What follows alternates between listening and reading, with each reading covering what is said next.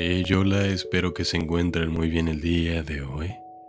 El día de hoy me encuentro bastante bien y estoy aquí de vuelta nuevamente para narrar un nuevo capítulo de este grandioso libro, El arte de la seducción. En el pasado capítulo vimos como primera ley o paso, digamos, escoger a la víctima. Una vez que hayamos escogido a la víctima, es, de cierta forma, enamorarla o seducirla indirectamente. Ahora, en este nuevo episodio, veremos cómo emitir señales contradictorias. Sin más que decir, comencemos.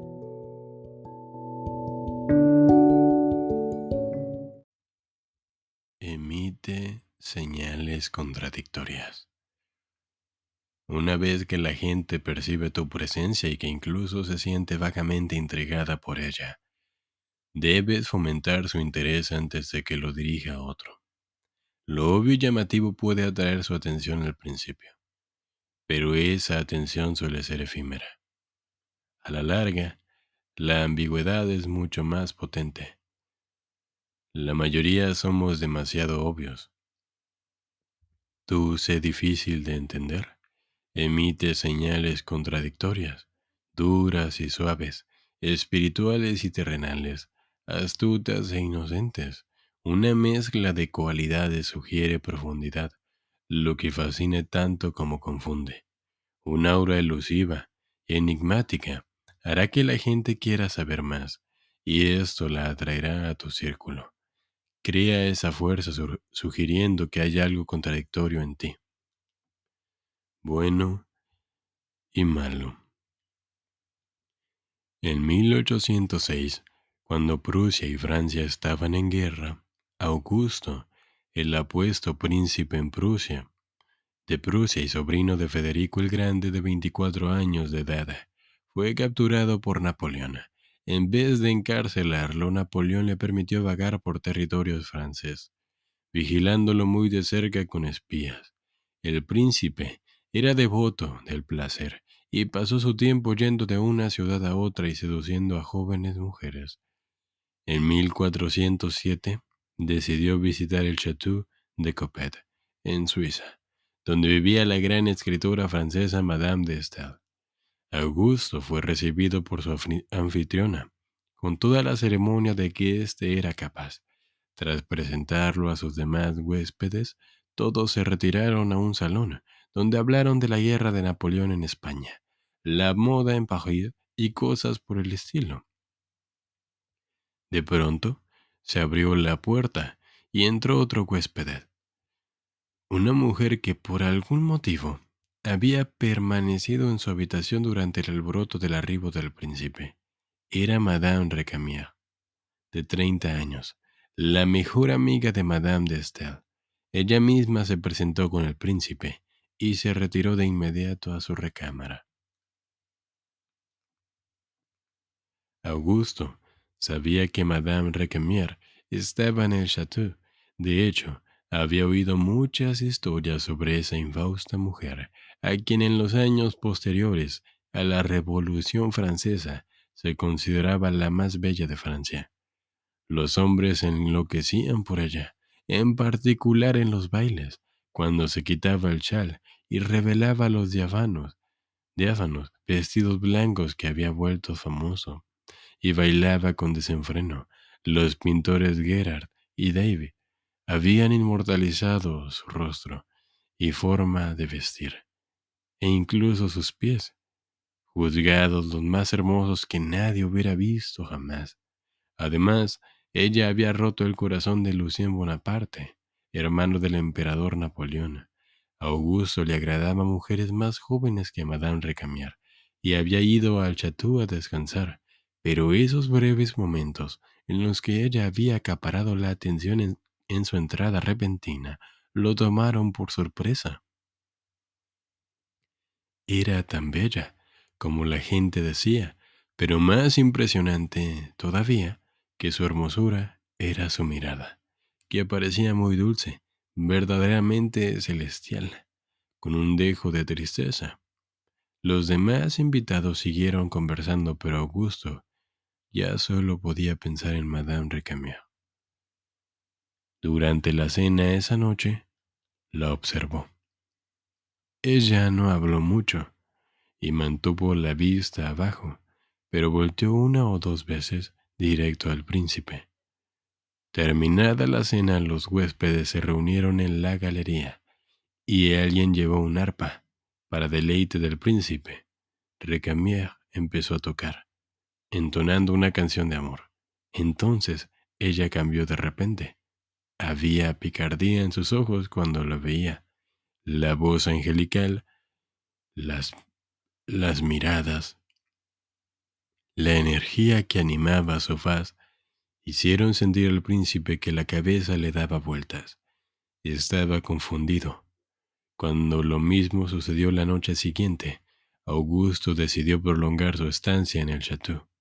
En los días posteriores, el príncipe y Madame Recamier pasearon junto, juntos, remaron en el lago y asistieron a bailes, en los que él la tuvo por fin entre sus brazos. Charlaban hasta bien entrada la noche, pero nada se aclaraba para él.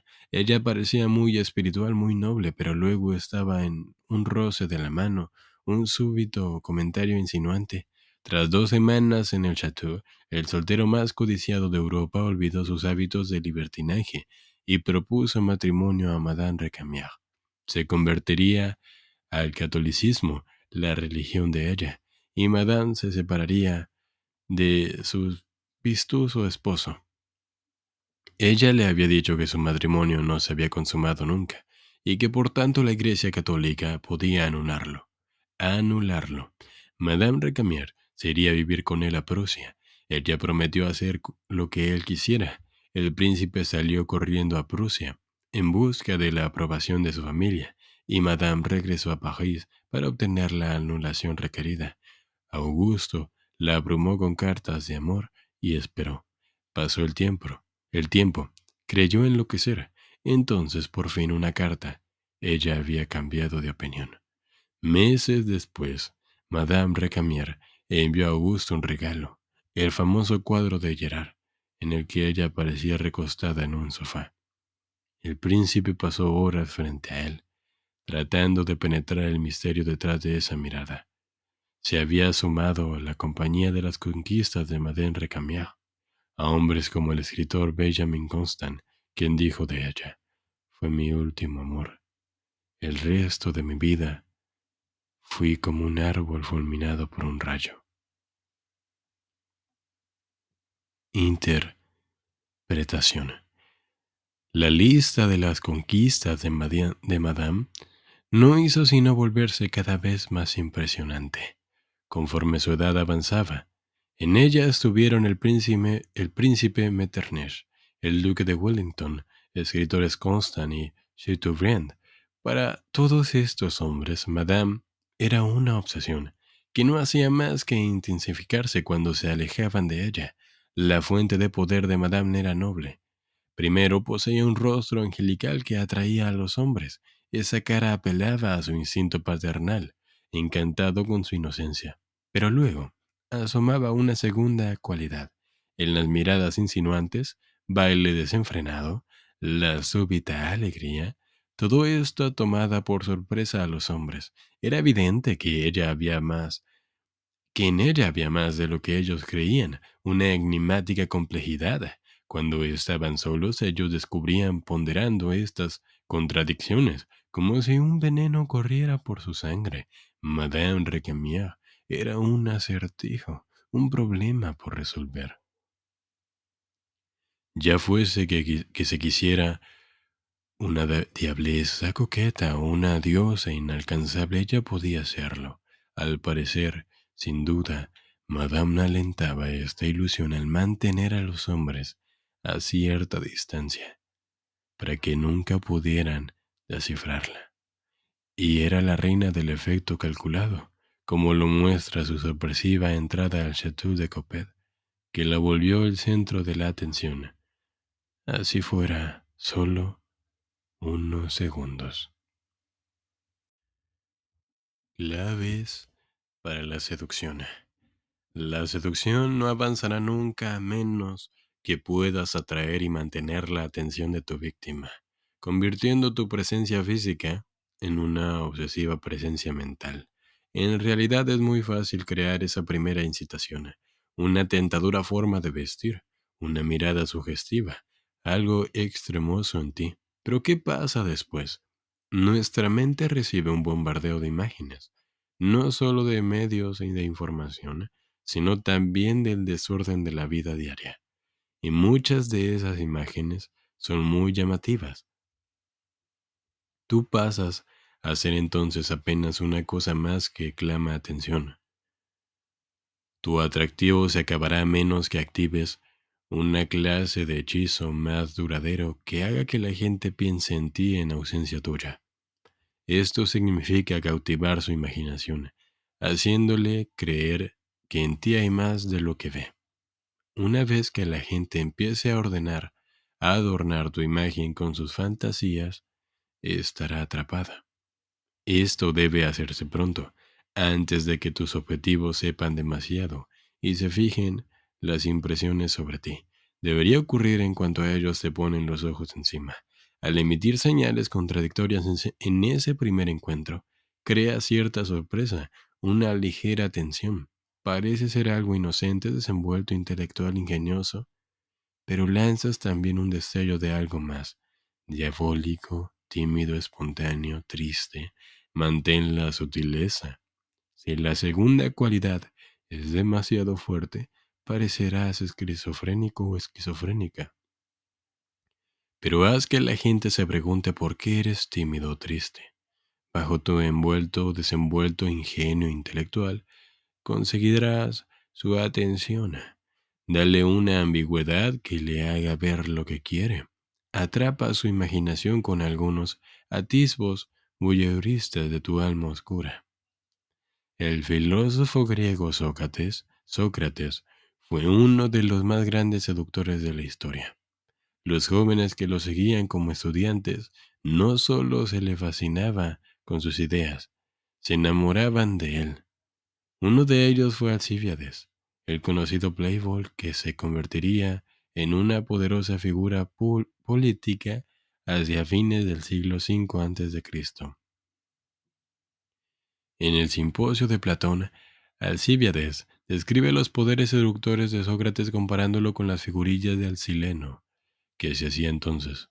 En el mito griego, Sileno era muy feo, pero también un profeta sabio.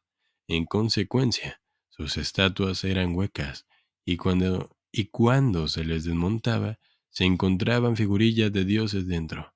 La verdad y belleza interior, bajo el poco atractivo exterior. Para Alcíbiades, lo mismo ocurría con Sócrates, quien era tan feo que resultaba repelente, pero cuyo rostro irradiaba belleza y satisfacción interna. El efecto era confuso y atractivo. Otra gran seductora de la antigüedad, Cleopatra, también emitía señales contradictorias, físicamente tentadora decir todos, en voz, rostro, cuerpo y actitud, también tenía una mente que bullía de actividad, lo que para muchos autores de la época la hacía parecer de espíritu un tanto masculino. Estas cualidades contrarias le daban complejidad y la complejidad le concedía poder.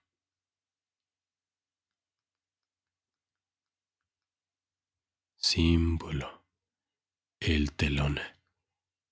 En el escenario, sus pecados pliegue rojo subido atraen tu mirada con su hipnótica superficie, pero lo que en verdad te atrae y fascina es lo que crees que ocurre detrás la luz que asoma, gestión de un secreto, algo por suceder. Sientes el estremecimiento de Bouillot, a punto de ver una función. Reverso. La complejidad que proyecta sobre otras personas solo les afectará de modo apropiado si son capaces de disfrutar del misterio. A algunas personas les gustan las cosas simples y carecen de paciencia para percibir a alguien que las confunde. Prefieren que se les deslumbre y desborde. la gran cortesana de Belle-Époque, conocida como la Bella Otero, ejercía una compleja magia sobre los artistas y figuras políticas que se prendaban de ella, pero a hombres menos complicados y más sensuales los dejaba estupefactos con su espectáculo y belleza. Cuando conocía a una mujer Casanova, podía vestir el más fantástico conjunto, con joyas de brillantes colores, para deslumbrar al ojo. Se servía de la reacción de la víctima para saber si exigía una seducción más compleja. Algunas de sus víctimas, en particular las jóvenes, no necesitaban más que la apariencia rutilante y hechizadora, que era realmente lo que deseaban, y la seducción se mantenía en ese plano. Todo depende de tu blanco. No te molestes en crear profundidad para personas insensibles a ella, o a quienes incluso podría desconcertar o perturbar. Reconoce a estos tipos por su inclinación a los placeres más simples de la vida, su falta de paciencia para circunstancias más matizadas. Con ellos, sé simple.